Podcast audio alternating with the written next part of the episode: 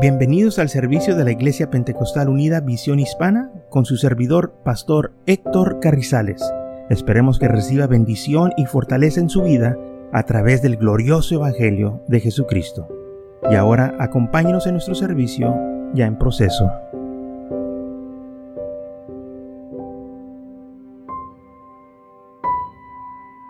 Primera de los Corintios capítulo 10 del 1 al 11. Primera de los Corintios capítulo 10 de 1 al 11. Gracias a todos los que nos están acompañando en esta mañana. Señor los bendiga.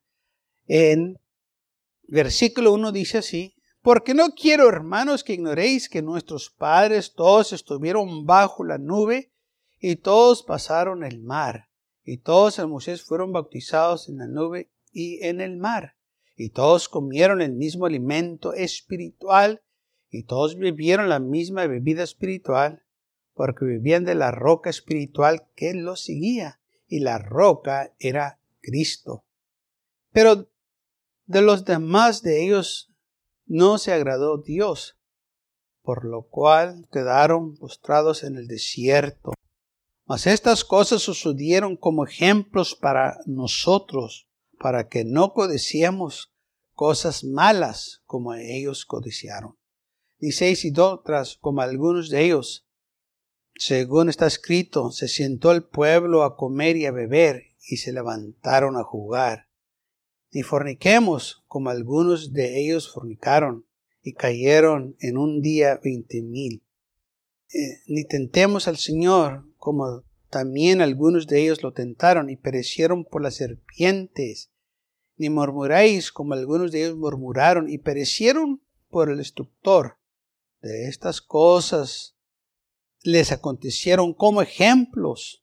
Ok, estas cosas son nuestros ejemplos para que nosotros no hagamos los mismos errores que ellos. Y están escritas para amonestarnos a nosotros, a quienes han alcanzado los fines de los siglos. Entonces, estas cosas están escritas para nosotros, para amonestarnos, para advertirnos o para que nosotros aprendanos de que no háganos los mismos errores que ellos hicieron. Entonces, Pablo está diciendo aquí la condición de Dios espiritual. Dice, hermanos, miren, esto es lo que ellos hicieron. Estas cosas les sucedieron como ejemplo para nosotros. Codiciaron cosas malas, deseaban cosas malas andaban ellos deseando o buscando estas cosas malas. Nunca buscaron del Señor. Ah, claro, este, la Biblia sí hace ah, énfasis en que no todos, pero la mayoría de ellos, con ellos Dios no estaba contentos, por eso mm, Dios los tuvo que corregir una y otra vez. No sean idólatras como algunos de ellos, según está escrito, versículo 7. Se sentó el pueblo a comer y a beber y se levantó el, el pueblo a jugar paganamente. O sea, cuando Moisés subió al monte Sinaí para recibir las tabletas de Dios, ellos hicieron un becerro de oro y lo empezaron a adorar. Y mientras él estaba recibiendo la palabra, los, la palabra de Dios en las tabletas. Eh, estaban teniendo orgías enfrente del, cerro, del becerro de oro.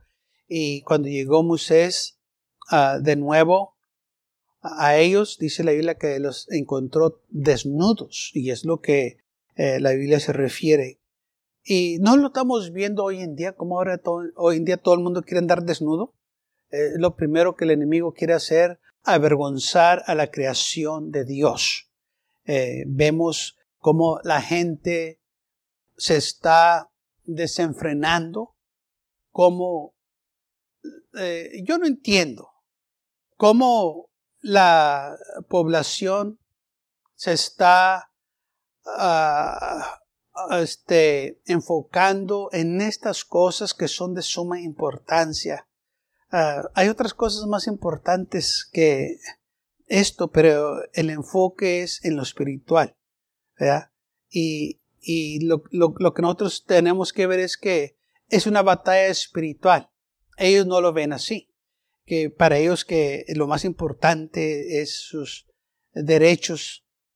Y hay unas eh, mujeres que estaban demandando a cierta ciudad porque ellos decían que no era justo que los hombres podían andar sin camisa y que ellas tenían que cubrirse sus pechos. Y ellas estaban demandando por los derechos iguales, que porque si los hombres pueden andar descubiertos, porque ellas también no pueden andar descubiertas.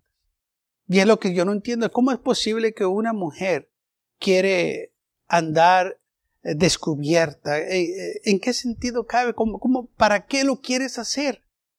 Pero es lo que están demandando estas mujeres, que, que no es justo que los hombres puedan andar sin camisa en la playa y ellas tienen que andar cubiertas. ¿Vio lo que estamos llegando hoy en día? Y esto fue lo que estaba sucediendo en el tiempo de Moisés. Dice versículo 8, y forniquemos como algunos de ellos fornicaron. Y cayeron, y cayeron en un día veinte mil personas. Las orgías y toda clase de inmundicia estaba Estamos hablando del pueblo que Dios sacó de Egipto. Los que deberían de estar agradecidos que ya no estaban en servilumbre o que ya no eran esclavos.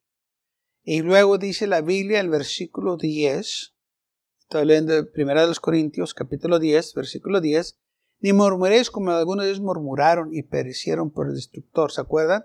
Dice la Biblia que murmuraban contra Dios y contra Moisés.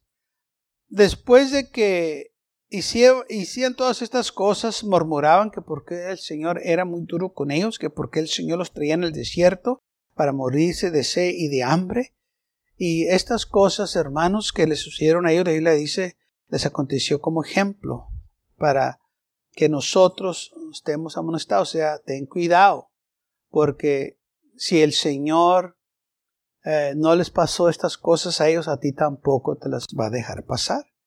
Lamentablemente muchos piensan que porque Dios es amor, todo perdona, Dios es amor, eh, todo va a estar bien, pero ¿se acuerdan de lo que les conviene y no se acuerdan de las otras escrituras que dice la Biblia, que lo que el hombre segara, eso también va a cosechar. Sí, Dios te perdona, pero lo que pasa es que muchos piensan que eh, por la misericordia de Dios por la gracia de Dios que no van a dar cuenta por sus actos y no es así. La Biblia dice que vamos a dar cuenta por nuestras acciones. Y estos Gente que piensa que se va a salir con la suya están equivocados, porque la isla dice, no reis, Dios no puede ser burlado. Ellos piensan que se pueden burlar de la, de la misma palabra de Dios para cubrir sus malas acciones, no es así. Eh, se están echando una condenación más grande de lo que ellos piensan. Y por eso dice la Biblia, terrible cosa es caer en manos del Dios vivo. Nuestro Dios es, es un fuego consumidor y pronto se van a dar cuenta de estas cosas. Entonces vemos que este pueblo, su estado espiritual estaba tan bajo. Es más, podemos decir que eh, eh, esta gente nunca quiso llegar a un estado espiritual. Nunca deseó cosas espirituales. Todo el tiempo buscaba lo material, todo el tiempo buscaba las cosas terrenal, eh, necesitaban algo y todo el tiempo volteaban hacia Egipto para que eh, Egipto se las diera. O cuando estaban en el desierto se quejaban que estaba muy caliente, que tenían sed eh, y tenían hambre y no había que comer. Y en Egipto había todo, según ellos. También vamos a leer en Hebreos capítulo 3, Hebreos capítulo 3, versículo 7.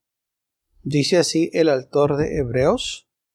Por lo cual, como dice el Espíritu Santo, si oyeras hoy su voz, no endurezcas vuestro corazón, como en la provocación, en el día de la tentación en el desierto, donde me tentaron vuestros padres, me probaron, y vieron mis obras cuarenta años, a causa de lo cual me disgusté contra esa generación y dije, siempre andan vagando en su corazón y no han, y no han conocido mis caminos.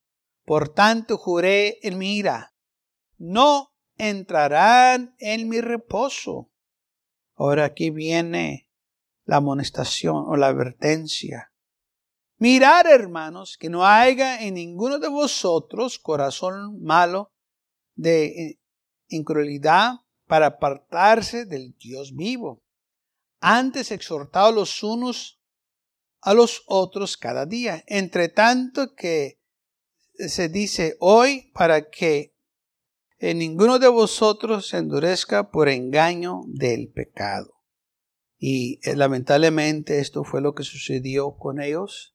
Fueron engañados por el pecado, fueron engañados porque ellos no obedecieron al Señor, anduvieron vagando o en su corazón, o sea que aunque ellos ya estaban fuera de Egipto, estaban en el desierto, su corazón todavía estaba allá.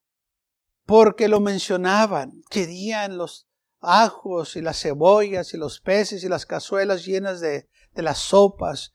Y nunca va a ir que dicen ellos, qué bendición es esta maná en el desierto. Al contrario, se quejaban del maná y decían, estamos altos, estamos fastidiados de este maná. Fíjese a lo que llegar. ¿Qué tantos aquí, eh, si tuvieran la oportunidad de comer maná, lo, harían? Y que estuvieran comiendo todo el tiempo comida celestial, claro que sí. Sería algo tremendo. Pero ellos estaban fastidiados. Versículo 14.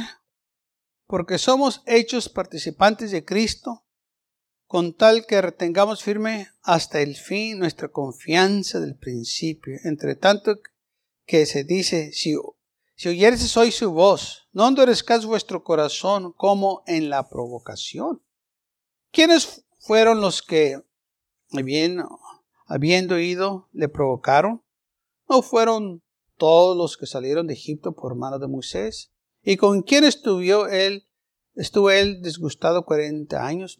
¿No fue con los que pecaron, cuyos cuerpos cayeron en el desierto? ¿Y a quién juró que no entrarán en su reposo sino aquellos que desobedecieron?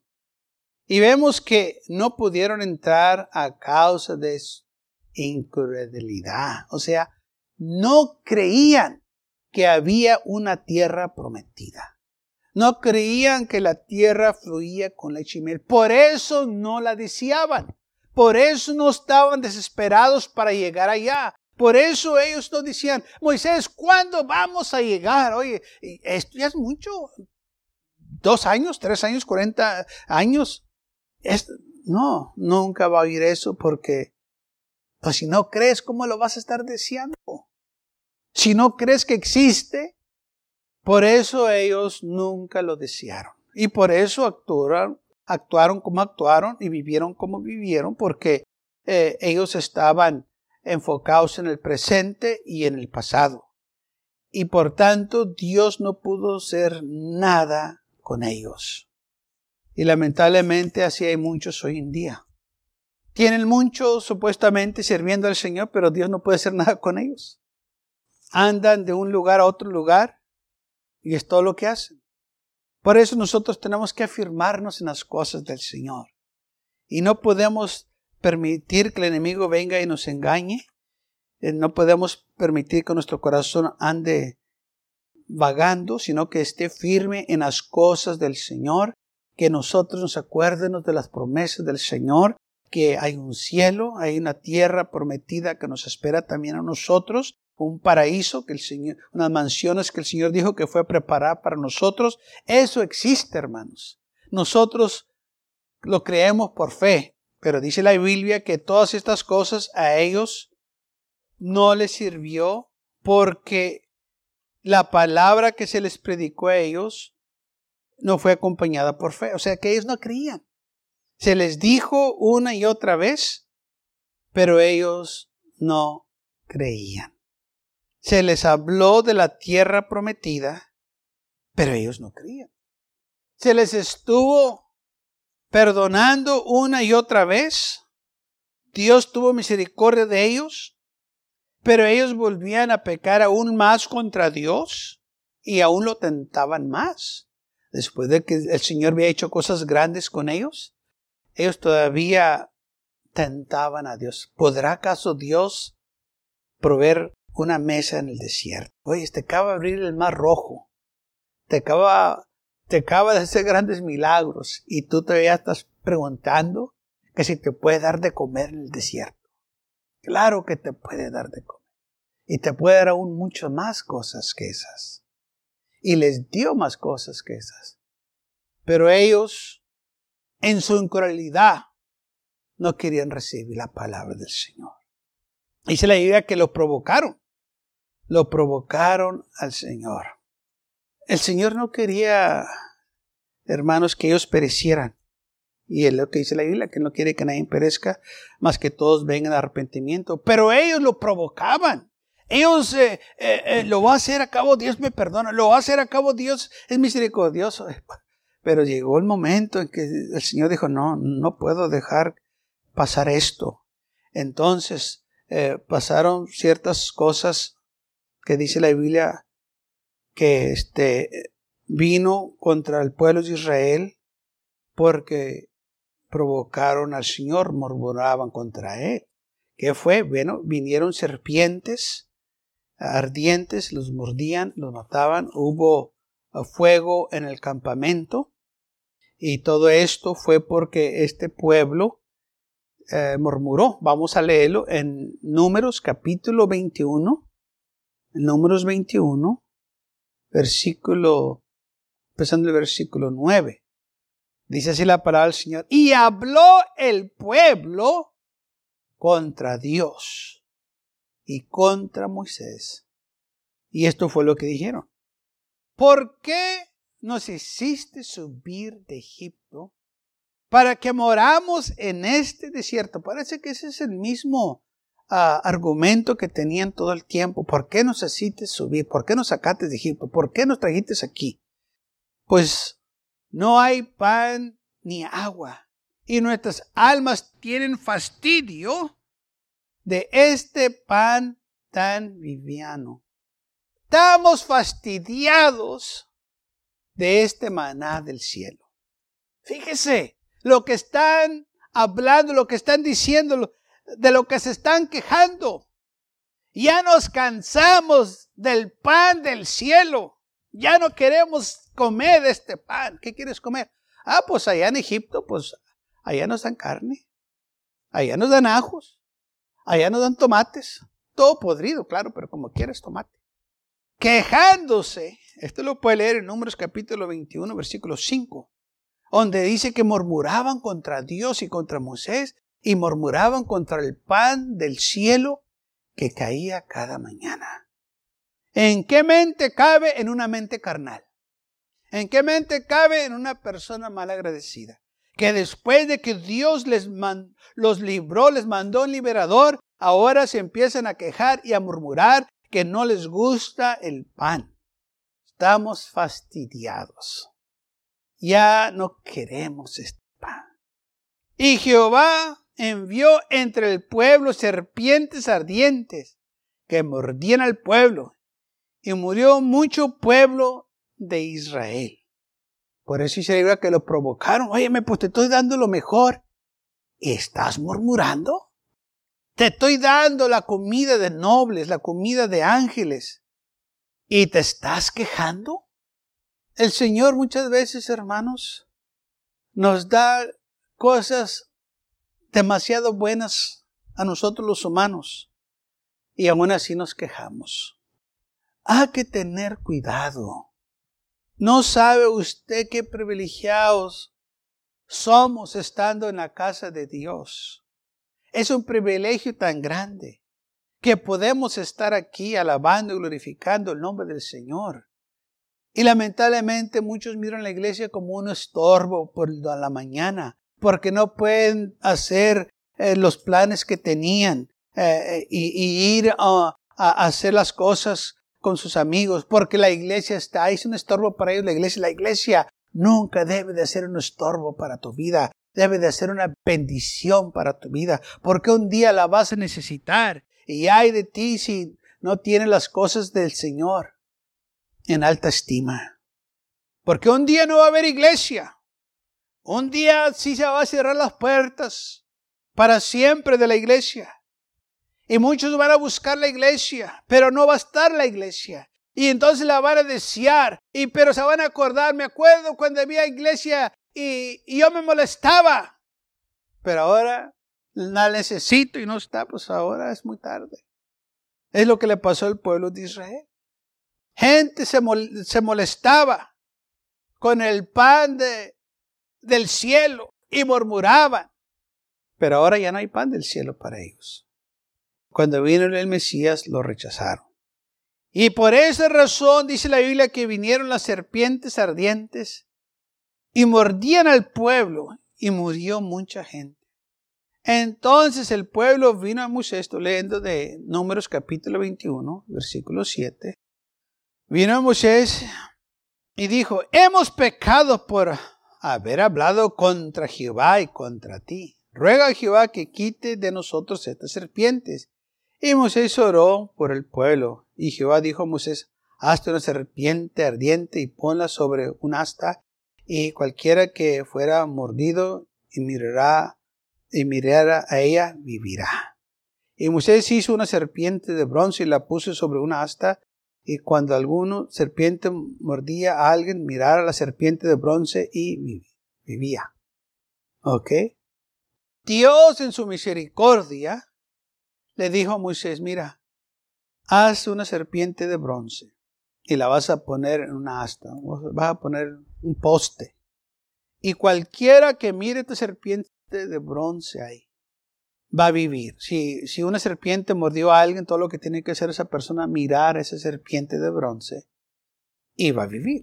Ahora, nosotros tenemos en nuestra mente relacionada la serpiente con algo mal, ¿verdad? porque tentó a Eva y, y cada vez que vemos que se habla de serpiente o algo, de una víbora como nosotros la conocemos, pues como que tiene un mal sentido, mal parece, pues, ¿verdad? Y, no queremos eh, ni ver una serpiente o una víbora este, en nuestro patio o donde quiera, pues no, hay algo de ello que no nos gusta. Eh, y fíjese lo que dice la isla, que el Señor dijo, hazte una serpiente. Serpiente, sí, ponla ahí. ¿Qué tiene que ver la serpiente con sanidad? ¿Qué tiene que ver la serpiente con, con todo esto? Bueno, en San Juan capítulo 6 el Señor hace mención de esto. Y vamos a, leerlo. Y ahorita vamos a, conectar todos los puntos. Bueno, antes de eh, leer San Juan 6, vamos a leer San Juan 3. San Juan capítulo 3, versículo 15, bueno, 14 y 15. San Juan capítulo 3, versículo 14 y 15 dice, y como Moisés levantó la serpiente en el desierto, Así es necesario que el Hijo del Hombre sea levantado, para que todo aquel que en él cree no se pierda, mas tenga vida eterna. ¿Qué fue lo que hizo Moisés? Levantó la serpiente en el desierto y todos los que miraban la serpiente vivían. Ahora, dice la Biblia, así el Señor hablando, así como Moisés levantó la serpiente en el desierto, así es necesario que el Hijo del Hombre sea levantado, que el Hijo del Hombre también sea puesto en un madero para que todo aquel que lo mire sea sano o sea salvo. Vio como el Señor se está comparando con, con lo que sucedió con la serpiente, si me va a suceder a mí. La serpiente fue levantada y puesta en un madero, y todos los que miraban la serpiente vivían. Así también el Hijo del Hombre va a ser levantado y puesto en un madero. Todos los que lo miren tienen vida eterna, o todos los que lo reciban. Vamos a leer ahora San Juan capítulo 6. El Señor aquí hace referencia al maná y, a la serpiente. San Juan capítulo 6, empezando el versículo 32. Es así la palabra del Señor. Y Jesús les dijo, de cierto, de cierto os digo, no os dio Moisés pan del cielo, mas mi Padre os dará el verdadero pan del cielo, porque el pan de Dios es aquel que descendió del cielo y da vida al mundo.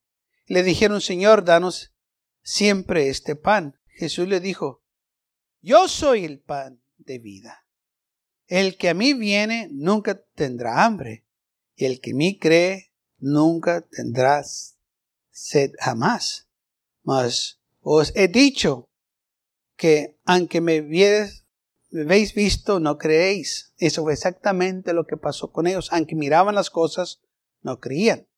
Todo lo que mi Padre me da, eh, vendrá a mí y aquel que a mí viene, no lo echo fuera, porque he descendido del cielo no para hacer mi voluntad, sino la voluntad de aquel que me envió. Y esta es la voluntad del Padre, el que me envió, que de todo lo que me diere, no eh, perderé yo nada, sino que lo resistiré en el día postero. Y esta es la voluntad del que me ha enviado, que todo aquel que ve el Hijo y crea en él tenga vida eterna, y yo lo resucitaré en el día postero. Murmuraron entonces de él los discípulos, vio, ahí está, murmuraban los que no creían, porque he dicho, yo soy el pan que descendió del cielo. Y le decían, ¿no es este Jesús, hijo de José, cuyo padre, madre, este, nosotros conocemos? ¿Cómo, pues, dice este, del cielo he descendido? Jesús respondió y les dijo, no murmuréis entre vosotros, ninguno puede venir a mí si el Padre que me envió no lo trajere. Y yo lo recitaré en el día postero. Escrito está en los profetas, y serán todos enseñados por Dios. Así que todo aquel que oye el Padre eh, y aprendía de él, viene a mí. No que alguno haya visto al Padre, sino aquel que vino de Dios, éste ha visto al Padre. De cierto, de cierto digo, el que cree en mí tiene vida eterna. Yo soy el pan de vida. Yo soy el pan, dijo Jesús. ¿Qué, ¿Qué es el pan de vida? El maná que descendió del cielo. Vuestros padres comieron el maná en el desierto y murieron. Este es el pan que descendió del cielo, para que el que de él coma no muera. Yo soy el pan vivo que descendió del cielo.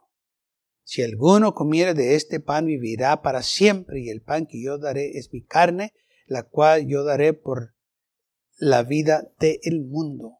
Yo soy el pan verdadero. ¿Qué es lo que está sucediendo aquí? El Señor dijo, yo soy el pan. Y ellos no lo creían. El pan que sus padres comieron, ellos se fastidiaron de él y ya no lo querían. Deseaban las cosas de Egipto, la comida de Egipto, y no la comida espiritual. Y es lo mismo que está sucediendo hoy en día. Estamos viendo que el mundo anda buscando la comida terrenal y no la comida espiritual. El pan de vida es el Señor el Señor habló que yo soy el pan de vida, también habló, aleluya, de que ellos lo rechazaron, los judíos, uh, este, no lo que, los hebreos o el pueblo de Israel no lo quisieron recibir en el desierto. Acuérdense que leímos que estaban fastidiados de este pan. Gracias por acompañarnos y lo esperamos en el próximo servicio. Para más información, visítenos en nuestra página web macallen.church. También le invitamos que nos visite nuestra iglesia que está ubicada en el 2418 Bowman Avenue con esquina calle 25 en McAllen, Texas 78501.